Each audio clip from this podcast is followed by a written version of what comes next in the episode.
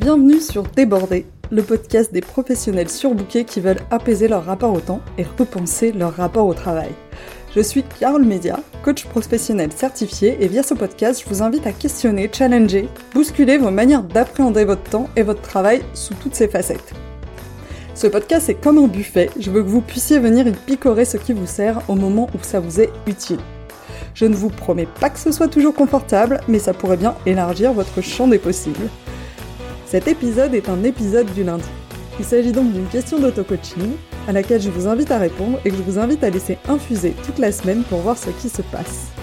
Cette question existe aussi au format newsletter. Si vous voulez la recevoir chaque semaine en version écrite par email, c'est sur fitintheplate.coach slash newsletter.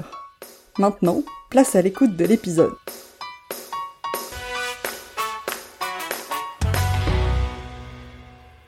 Hello à tous et bonne rentrée, parce que là j'imagine que vous commencez à être vraiment nombreux à être rentrés. On reprend les questions hebdo, donc les vraies questions, on arrête les défis, et euh, je vais rentrer direct dans le vif du sujet. C'est pas un sujet dont je parle souvent euh, de manière explicite, mais c'est un sujet qui revient quasiment dans tous mes coachings.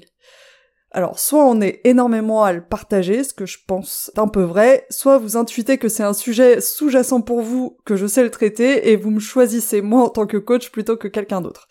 Tout cela, bien sûr, inconsciemment. Et vous sentez plutôt bien parce que, en général, c'est quelque chose qu'on arrive assez bien à déconstruire ensemble. Le syndrome de l'imposteur, c'est le fait de douter en permanence de sa valeur.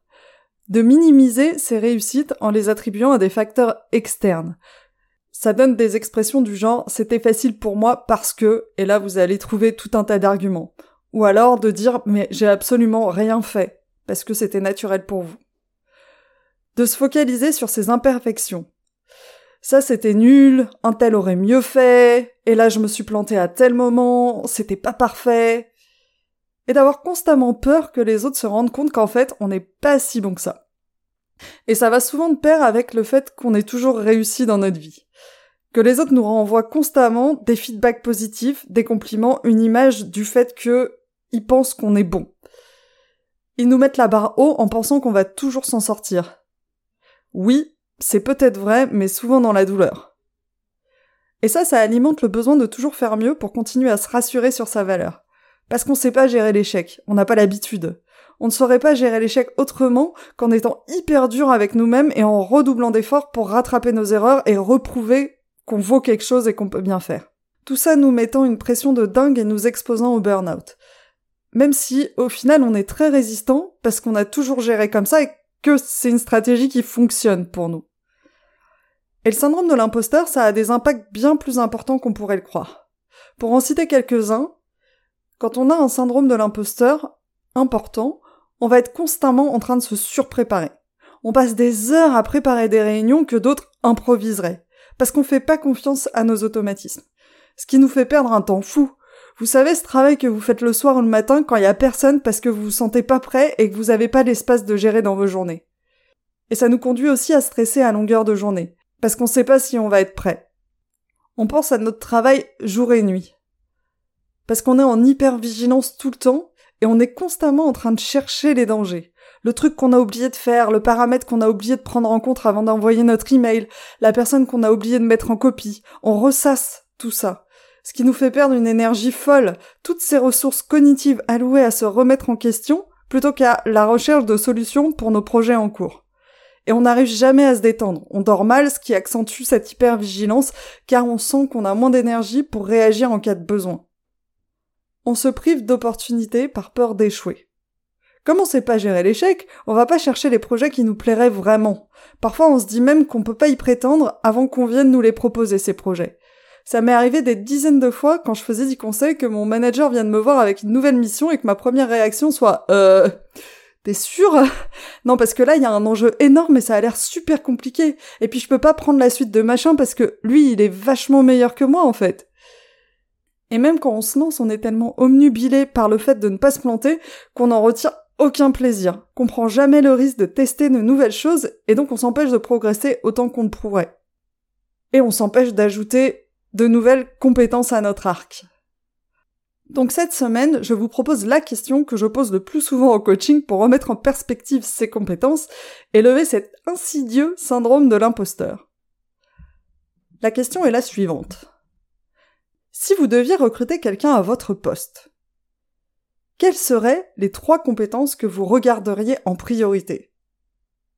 Sans bullshit, de manière ultra simple. Mettons que on doit vous remplacer du jour au lendemain.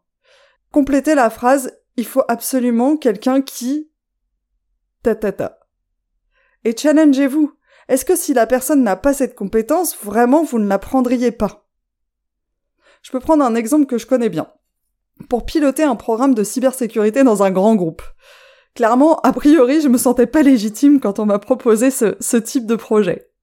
Mais si je devais recruter quelqu'un pour piloter un tel programme, si c'était moi qui devais choisir et recruter la personne, quelles seraient les trois compétences que je regarderais?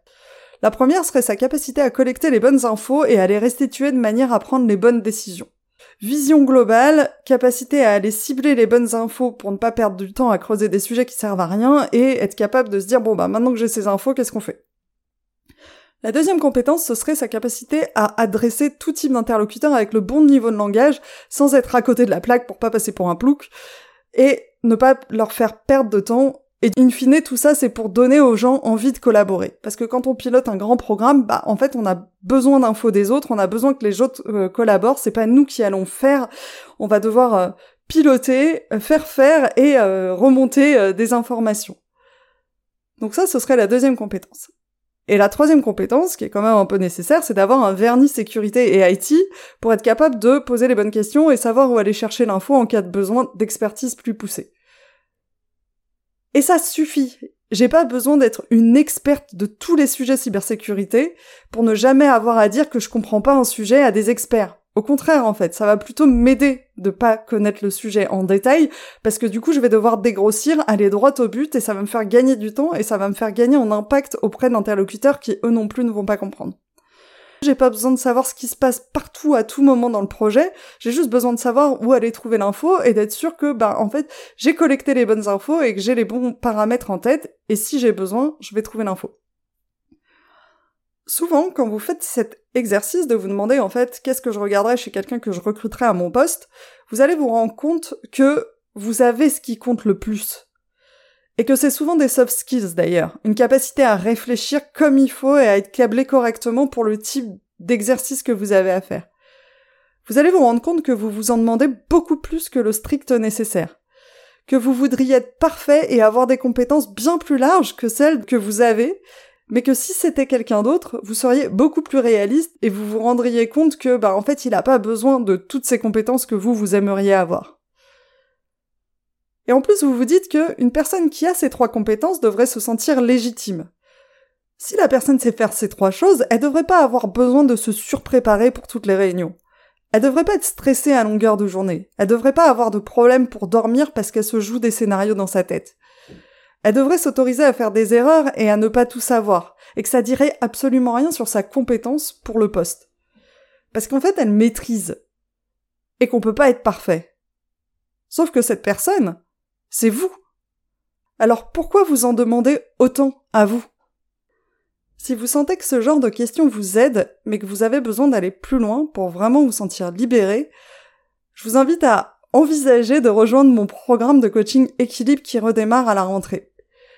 Équilibre, c'est un programme de coaching hybride avec du coaching de groupe, du suivi individuel et de la formation à l'auto-coaching, où j'aide des cadres supérieurs qui se sentent débordés, stressés à trouver un rythme qui leur convient sans avoir à changer de job ni renoncer à avancer dans leur carrière. Si aujourd'hui vous vous dites que ça va mais que votre rythme c'est pas vraiment celui que vous voulez à long terme, ce genre de programme peut vous changer la vie. Il y a des solutions et ça peut aller vite et il ne tient qu'à vous de les saisir et de tester des choses. Pour voir ensemble si ça pourrait vous aider, vous pouvez réserver un appel avec moi où l'objectif euh, c'est vraiment de discuter et de voir si ça vous convient et si vous avez envie de le faire. Je vous mets euh, le lien pour réserver un appel dans les notes de l'épisode. Sur ce, je vous souhaite à nouveau une belle rentrée et je vous dis à la semaine prochaine pour une nouvelle question. Je vous remercie d'avoir écouté cet épisode jusqu'au bout. Je vous invite à vous demander ce que vous en avez appris et surtout comment vous pouvez appliquer cet apprentissage dans votre quotidien. Si cet épisode vous a fait penser à quelqu'un, n'attendez pas pour lui transmettre. Ça pourrait changer sa journée, et par la même occasion, ça m'aide aussi vraiment beaucoup. Si vous souhaitez me contacter pour me faire part de vos feedbacks, me soumettre des idées de thèmes ou de personnes à rencontrer, ce sera avec grand plaisir. Vous avez trois moyens pour le faire, soit par email à mon adresse carole at fitintheplate.coach, sur LinkedIn sur mon profil Carole Mesia, sur Instagram sur le compte fitintheplate-du-bas coaching. Sentez-vous libre de me contacter, je me réjouis d'échanger avec vous là-bas.